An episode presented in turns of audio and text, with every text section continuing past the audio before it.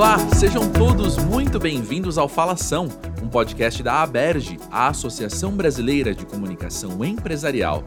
Neste episódio, o podcast recebe Juliana Barreto, gerente de comunicação, sustentabilidade e marca corporativa da Supervia, a empresa que opera a malha ferroviária da região metropolitana do Rio de Janeiro.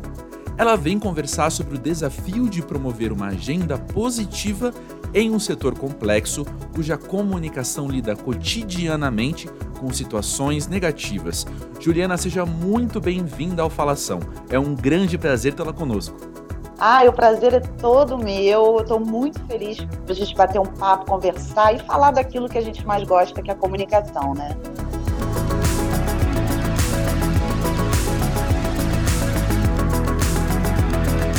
Juliana, como sempre aqui no Falação, nós queremos começar o episódio conhecendo um pouco mais da nossa convidada. Portanto, nos conte quem é a Juliana e o que ela faz.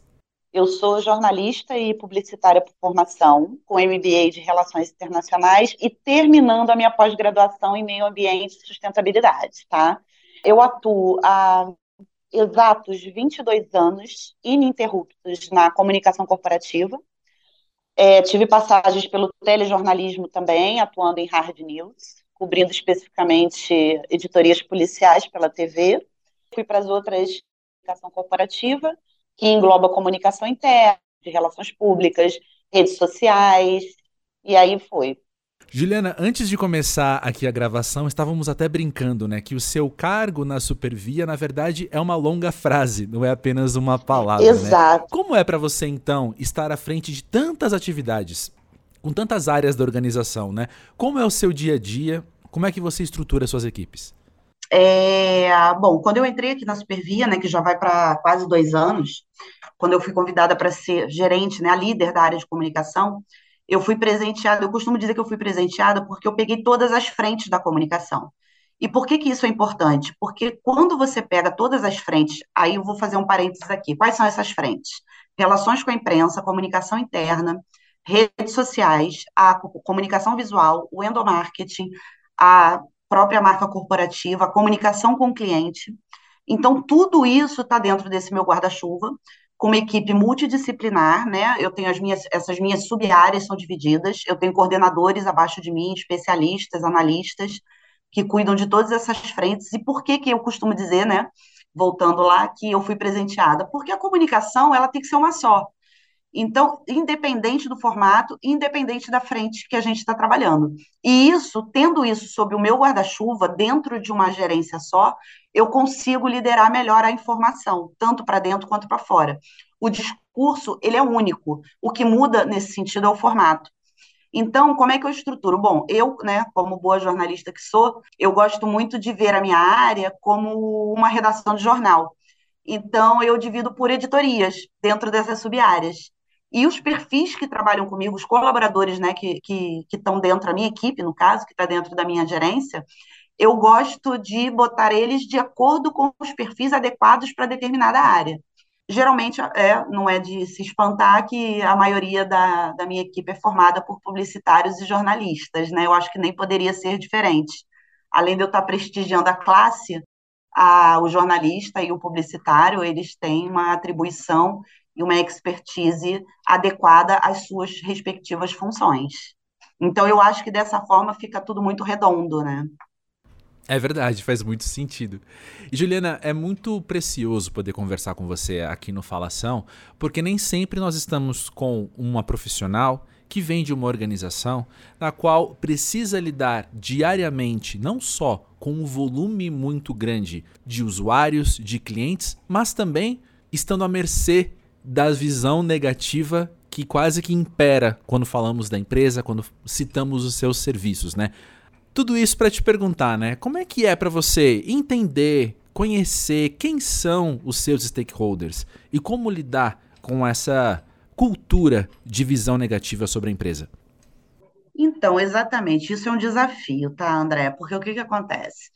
A Supervia, em especial, é uma empresa muito peculiar e ela, em termos de comunicação, tá? É uma empresa que não estou exagerando, tá?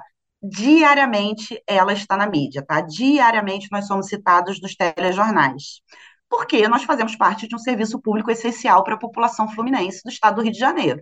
Então, e nem sempre nós estamos é, com serviço adequado, é, o serviço, o nosso serviço é muito impactado pelas intempéries externas, então isso prejudica e, obviamente, é, o passageiro reclama e o passageiro vai para a televisão reclamar, enfim, então todos os dias nós estamos ali. Ó, só para você ter uma ideia, a nossa equipe de imprensa começa a trabalhar às 5 horas da manhã que é mais ou menos um pouco depois da nossa operação. Então, a gente está ali para atender as demandas, para mostrar como é que está o serviço, para passar os nossos informes.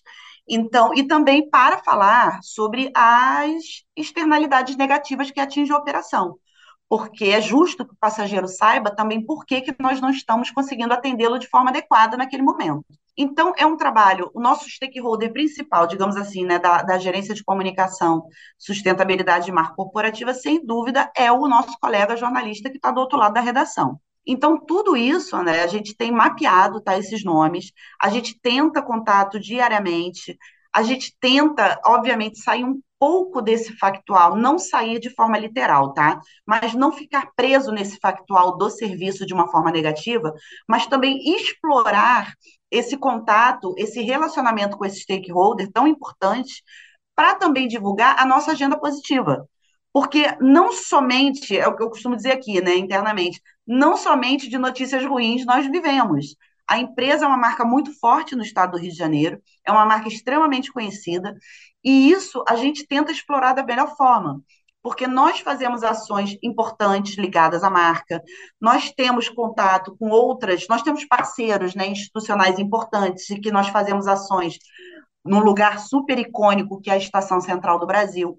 Então, volta e meia, a gente tem um plano, tá, aqui dentro da área, que é uma grade de pautas e que são disseminadas sempre que possível na imprensa com a nossa agenda positiva. Por quê? Porque isso mostra também para o nosso usuário, mostra para o nosso público interno e para os outros stakeholders envolvidos no negócio que nós temos sim coisas muito boas a oferecer e que a marca é relevante sim para a população do Rio de Janeiro. Então, esses stakeholders todos são mapeados, eles hoje já estão devidamente mapeados a gente sempre tenta trazê-los né, para pra, as nossas agendas, para nossas pautas, e tem funcionado super bem, André. É, do ano passado para cá, a gente teve um incremento de notícias positivas, um crescimento de quase 30% de matérias positivas na imprensa.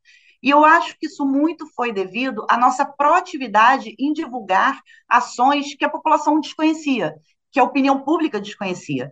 Então, a gente também trabalha, não fica só preso no factual negativo, a gente também está indo para fora com a nossa agenda positiva. E não somente para a imprensa, André, aí vai muito também daquilo que eu falei lá atrás, da comunicação integrada. A gente vai nas nossas redes sociais, que é o que eu costumo dizer aqui para o pessoal. As nossas redes sociais é o nosso veículo de comunicação que a gente tem controle, ele é nosso, né? Então a gente pode publicar da forma que a gente quer e da melhor forma para se comunicar com o nosso usuário e com o nosso stakeholder. Então a gente usa também o nosso site, então a gente vai usando muito isso. Isso é muito importante, André, porque eu também esbarro quando eu trabalho agenda positiva, eu trago também uma sensação de pertencimento para o colaborador. Aí eu consigo também trabalhar de uma forma muito efetiva a nossa comunicação interna. Nossa, muito interessante escutar isso.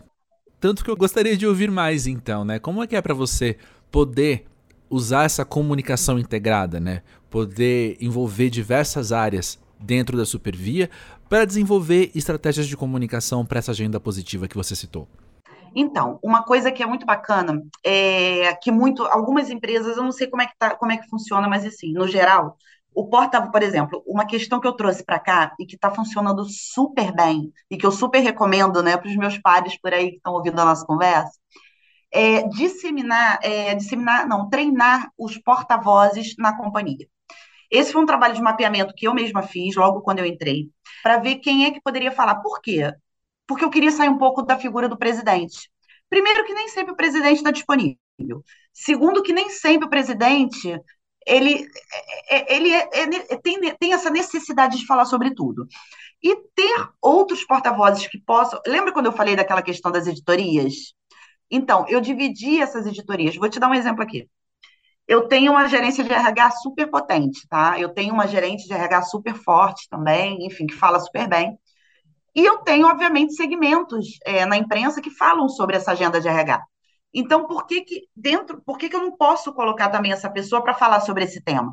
E aí, e isso eu disseminei para a área jurídica, o porta-voz da área jurídica. Eu criei um porta-voz para assuntos jurídicos, um porta-voz para assuntos de segurança, que segurança é um assunto super, super importante para a Supervia. Assuntos financeiros já fica com o diretor financeiro, e se ele não puder falar, a gente é, desce para o gerente de finanças. Então, assim, é, é gerar esse comprometimento interno e disseminar essa cultura de que podemos sim falar e ter os nossos porta-vozes oficiais para determinados temas. E isso faz com que o meu leque dessa agenda positiva que eu falei para vocês, ele aumente muito. Então eu consigo trabalhar não só hard news, não só a grande imprensa, mas também os veículos setoriais que tratam de determinados pontos que são importantes para a empresa. Então, eu consigo trabalhar isso e consigo também trazer um sentimento de pertencimento para o colaborador que está na ponta. Porque, ao mesmo tempo, ele vê que não é só o presidente que fala, é o gerente dele que está falando, é o outro líder dele que fala, e isso gera também uma credibilidade para fora. E facilita muito o meu trabalho. André, muito cá entre nós aqui, isso facilita demais o meu trabalho, porque eu não fico refém de perder uma pauta porque eu não tenho porta-voz adequado para falar. E Juliana, quando eu escuto você comentar sobre esse dia a dia em um contexto que muitas vezes pode ser hostil, no qual você precisa então promover uma agenda positiva da empresa, né? Eu me recordo de diversos outros episódios aqui do Falação, nos quais tratamos sobre gerenciamento de crise. A minha impressão, cá entre nós, como você falou, quando eu escuto você falar do seu dia a dia, é quase como se cada dia fosse sua própria crise, como se você estivesse enfrentando talvez uma crise alongada todos os dias. Como é que é estar tá do lado de dentro disso? Para você também todo dia é uma crise? E se não, ou se sim, né, como é que você mensura o que de fato é uma crise?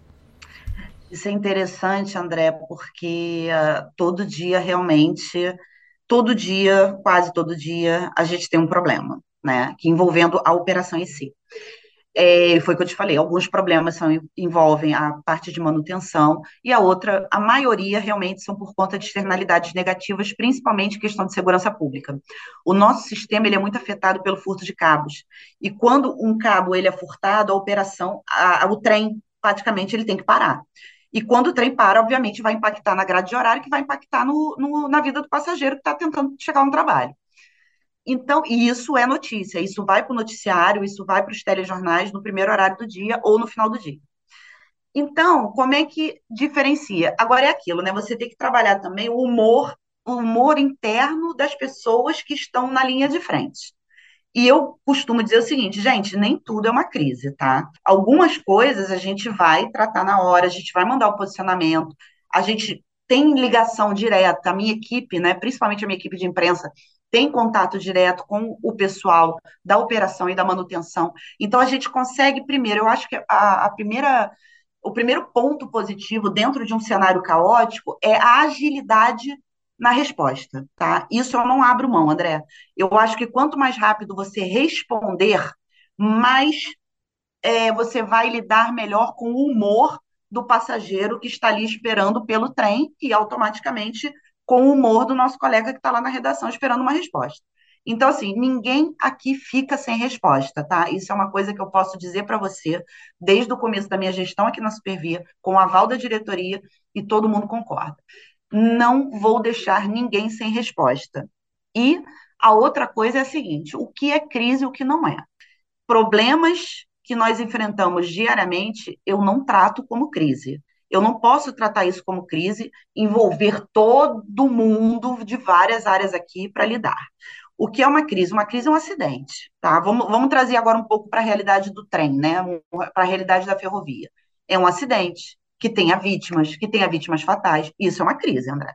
Agora, o dia a dia, que uma operação parou e tal, é um problema sério, é um problema seríssimo. Mas eu não vou tratar isso como uma crise, porque isso eu consigo lidar com agilidade na resposta, com o retorno rápido da minha área de manutenção, da minha área de operação, que realmente, assim, puxando a sardinha até para essa equipe de guerreiros, que eles são muito rápidos na hora de ir lá consertar um cabo e botar o trem para funcionar.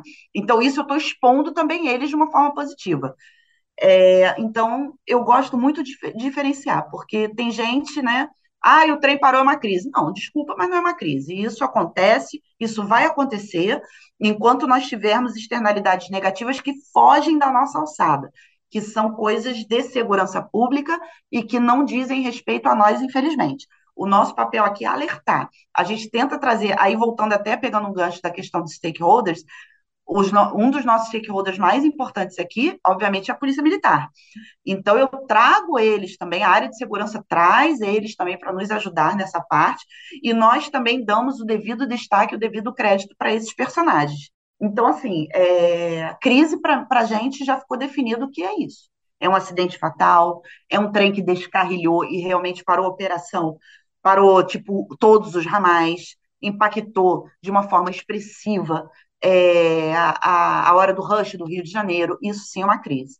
Então, esse dia a dia a gente vai contornando, esse dia a dia a gente vai lidando, e é aquilo, trabalhar com transparência e, em especial, agilidade nessa resposta. Eu não deixo ninguém sem resposta. E ninguém que eu diga é o meu passageiro, como eu te disse, eu tenho também a área de comunicação com o cliente, que aí envolve a questão do super via fone e a questão do Twitter, que o nosso cliente fala muito com a gente pelo Twitter.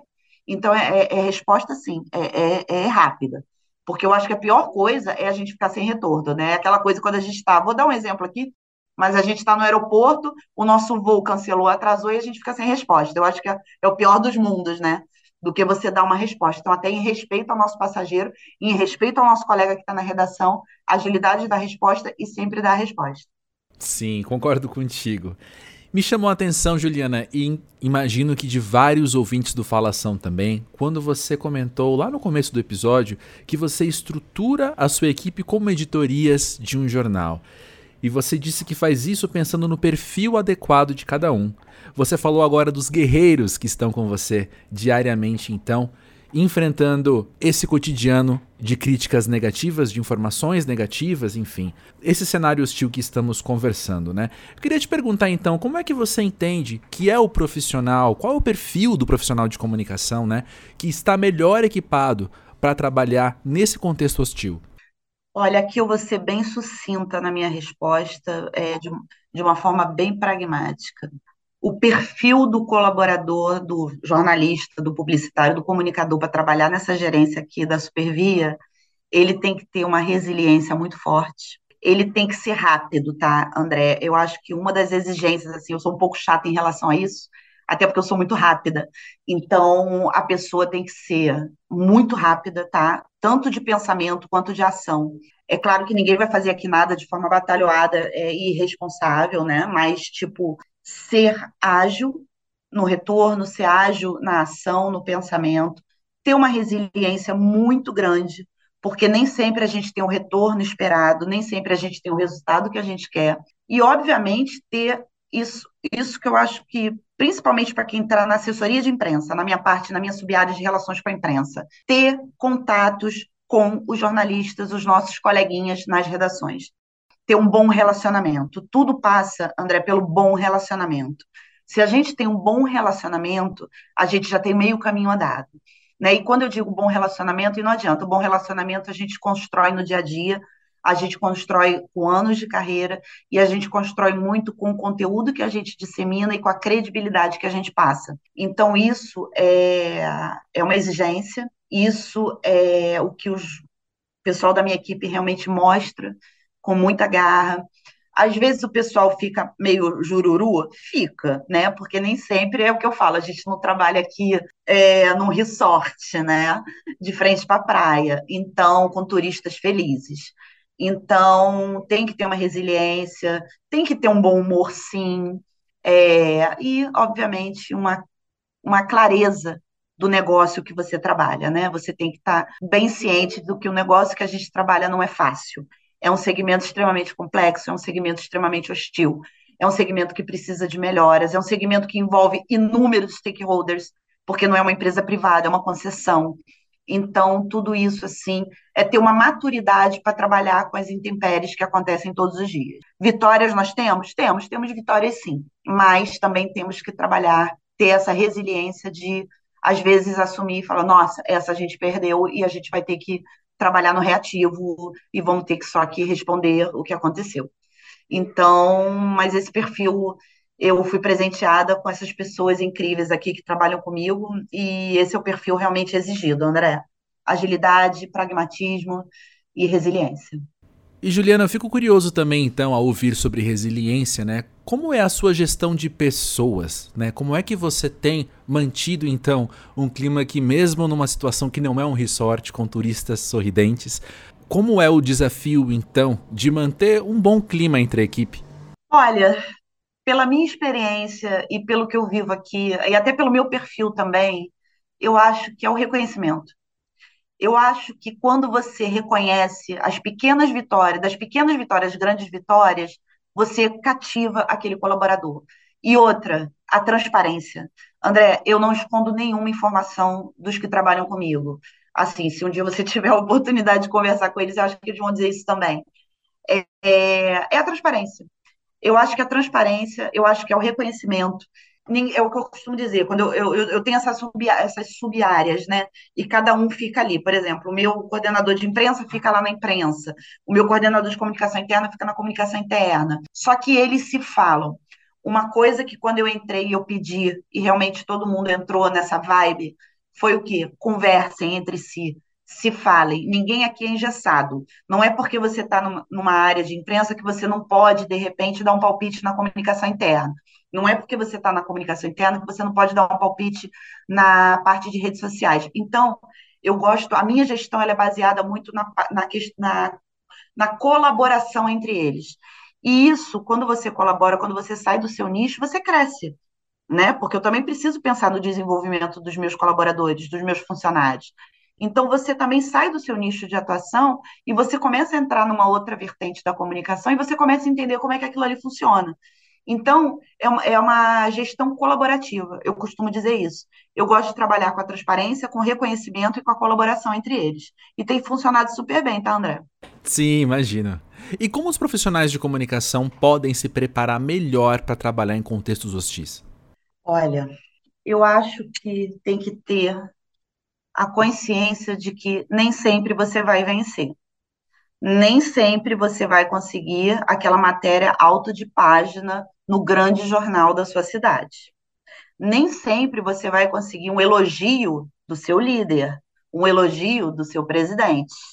E isso é resiliência. Nem sempre você vai conquistar, nem sempre você vai conquistar aquele colunista que você prometeu uma notinha para ele que ia ser muito boa para sua empresa, mas que por um momento aquela nota vai cair. Então você tem que ter, é o que eu, eu disse lá atrás, eu volto a repetir, é a maturidade, André. Isso aí realmente você só aprende no dia a dia, isso aí você vai aprender, e é claro que se você tem um líder que te apoia nesse sentido, que trabalha com transparência e num, numa gestão que é pautada pela colaboração, aí eu acho que a coisa flui melhor, entendeu? E aprender a trabalhar com frustração. Não adianta, quem trabalha em comunicação num setor hostil e complexo tem que ter isso em mente.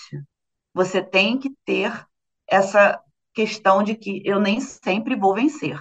Eu estou querendo um alto de página, mas vou conseguir uma nota pé. Vou chorar por isso? Não vou chorar. Vou tentar trabalhar para a próxima e ver onde que eu errei, ou e ver o ambiente externo também, porque é importante isso, tá, André? Você sair também um pouco do seu, da sua bolha e ver como é que está o ambiente externo.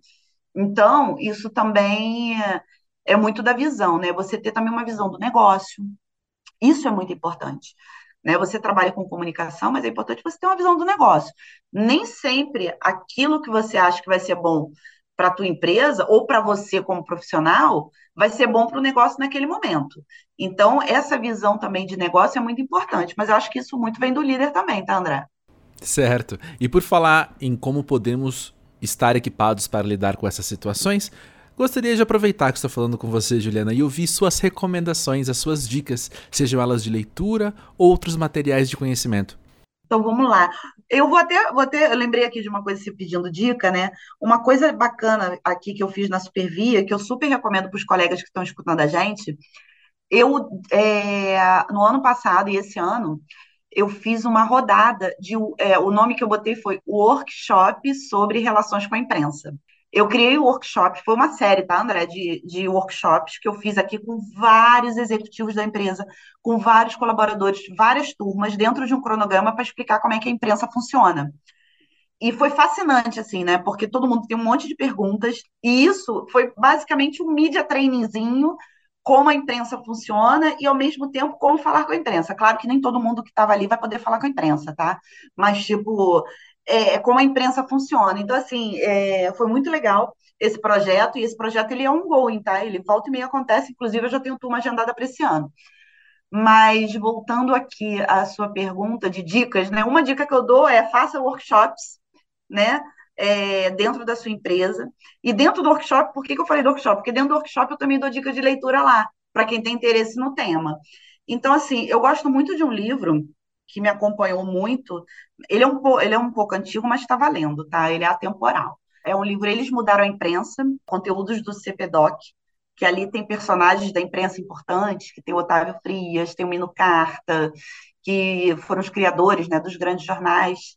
Eu gosto muito desse livro, esse é meu livro que fica até na minha mesa aqui do trabalho. Tem um. Eu gosto muito de filme, tá, André? Eu sou cinéfila, então eu vou dar até umas dicas aqui, que eu termino até meu workshop dando dica é, dos filmes, de alguns filmes, eu vou citar alguns aqui. É, eu gosto muito do filme A Montanha dos Sete Abutres, que é um filme antigo do Kirk Douglas, é, que ele é um jornalista que, digamos, não muito ortodoxo, que faz de tudo para conseguir uma matéria.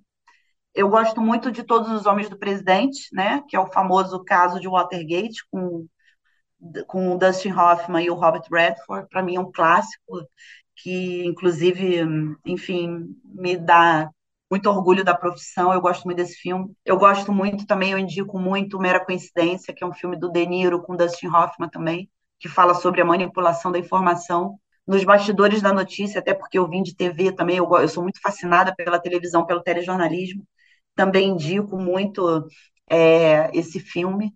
E de bate-pronto, assim, eu lembro desses, assim. E este foi mais um Falação. Para mais conteúdo sobre comunicação empresarial, entre livros, cursos e eventos, visite o portal Aberge, onde você encontra também informações sobre como se tornar um associado. O endereço é aberge.com.br. O Falação é produzido por André Felipe de Medeiros, ao lado da equipe Aberge, formada por Emiliana Pomarico, André Nacassone e Arthur Mota. Até a próxima!